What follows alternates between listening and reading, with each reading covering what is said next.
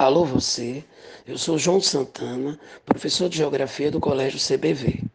Vamos trabalhar com a questão 43, que tem como objeto do conhecimento atividade extrativa mineral. Gabarito, letra D, que colocam os itens 2, 4, 5 e 6 corretos. A questão faz uma abordagem sobre terras raras, mas é bom lembrar que a gente não está falando de uma praia deserta ou locais inabitados.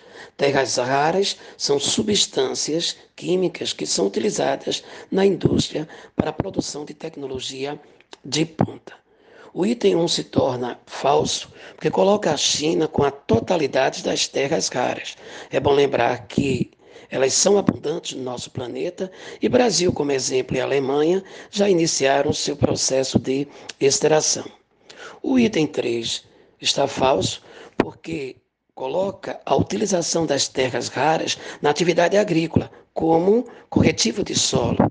A correção de solo não está ligada com terras raras, lembrando que elas são utilizadas para a produção de tecnologia de ponta.